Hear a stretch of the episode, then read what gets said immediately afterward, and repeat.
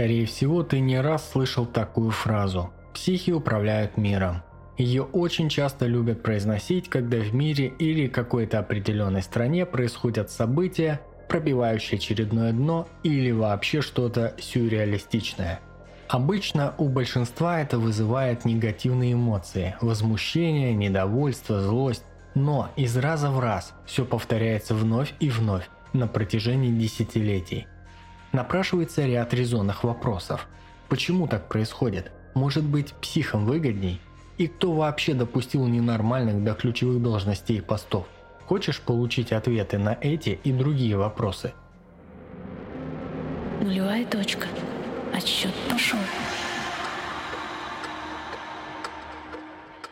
Считается, что психопатов на планете не более 2%, и что их значительная часть – это мужчины – Одни психи сидят в специализированных местах, попивая разные таблетки и нося белые сорочки с длинными рукавами. Другая часть мотается по зонам, где успешно строит свою модель общества. Но большая часть психов свободно перемещается по планете, рядом с тобой, и в отличие от чокнутых лузеров, становятся весьма успешными людьми. Кто же такие психопаты? Нет, это не те, кто захватывают дурдом и требуют 1 доллар и миллион вертолетов – Зачастую это самоуверенный, эгоистичный, привлекательный коммуникабельный манипулятор. Коварный, полностью моральный нарцисс. Обычно сексуальный, агрессивный, очень энергичный человек. Обаятелен, легок в общении и достаточно галантен. Как правило, про таких говорят «парень, что надо».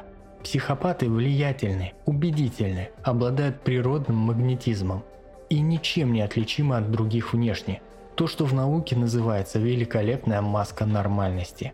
Никаких угрызений совести. Издалека прекрасны как Иисус, вблизи грешны как черт. У них нет друзей, у них есть жертвы и сообщники, и последние часто заканчивают как жертвы. Для психопатов цель всегда оправдывает средства. Таким образом, для чувства раскаяния, стыда или вины просто нет места. Они не умеют подчиняться, они не будут заниматься рутиной, они – первооткрыватели. Они те, кто добиваются поставленных целей любой ценой. Их не остановит ни мораль, ни законы. Удовольствие, которое они получают от достижения цели, намного превышает порог норм морали. Любые ограничения они либо обойдут, либо изменят.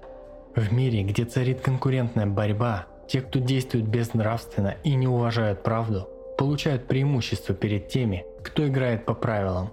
В результате те, кто достигает высокого положения в социальной иерархии, оказываются самыми безжалостными и бессовестными личностями. А тем, кто остается внизу и имеет амбиции, приходится прислуживать, подгоняя себя под психов для достижения высшего положения в обществе. Участь остальных – присмыкаться. Нулевая точка. Теперь немного цифр. Среди рабочего класса процент психов не более 1-1,5%. Процент среди менеджеров среднего и высшего звена уже 3-3,5%. Директоры, управляющие бизнесов и предприятий состоят из психов уже на 13%. Если же мы посмотрим на стабильно развивающиеся компании, то более 20% их владельцев будут психами – Думаю, тенденцию ты уже заметил. Но это еще не все. 2% ученых – психи, 14% философов и мыслителей, 20% писателей и 24% художников ненормальны. Если же мы посмотрим на ведущих деятелей этих направлений развития, то есть людей, которые получили всемирное признание и известность, то среди таких личностей с отклонениями будет еще больше – Замеры ненормальности также проводили среди 42 американских президентов. Так вот, ярко выраженными психопатическими чертами обладали Джон Кеннеди, Билл Клинтон, Джордж Буш-младший, Рональд Рейган и Ричард Никсон. Наименее психопатичными были Джерард Порт, Джимми Картер, а также Буш-старший, которые, кстати, так и не были выбраны на второй срок. Вот и получается, как сказал Ганушкин – все самое прекрасное в мире сделано нарциссами, самое интересное – шизоидами, самое доброе – депрессивными, невозможное – психопатами. Здоровые почти не вносят вклад в историю. 45-й президент Дональд Трамп по заявлению многих экспертов, является стопроцентным нарциссом. Североамериканские журналисты и политологи не могут понять, как он умудрился стать президентом. Унаследовав 400 миллионов долларов и потеряв их, шесть раз объявляя себя банкротом, имея несколько неудачных браков, полчища любовниц, проиграв выборы на 3 миллиона голосов, все равно стал главным человеком на Земле. Спросите как? Как раз потому, что он стопроцентный нарцисс, у которого нет стоп-крана.